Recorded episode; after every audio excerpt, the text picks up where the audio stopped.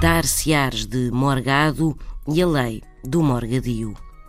De uma pessoa emproada, convencida, presunçosa, que se dá ares de grande importância, mas também de alguém que se faz passar por melhor do que realmente é, diz-se que se dá ares de morgado. O morgado era o primogênito de uma família, ora, era a este filho mais velho que se transmitiam os bens indivisíveis e inalienáveis de uma família. A famosa lei do morgadio tornava o primogênito único herdeiro de toda a herança paterna.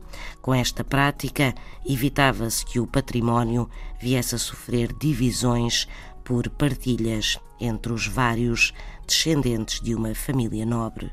O morgado era assim o mais importante dos filhos, pois que ele cabia a totalidade da herança, e daí se dizer de alguém presunçoso, emproado, que se dá ares de morgado.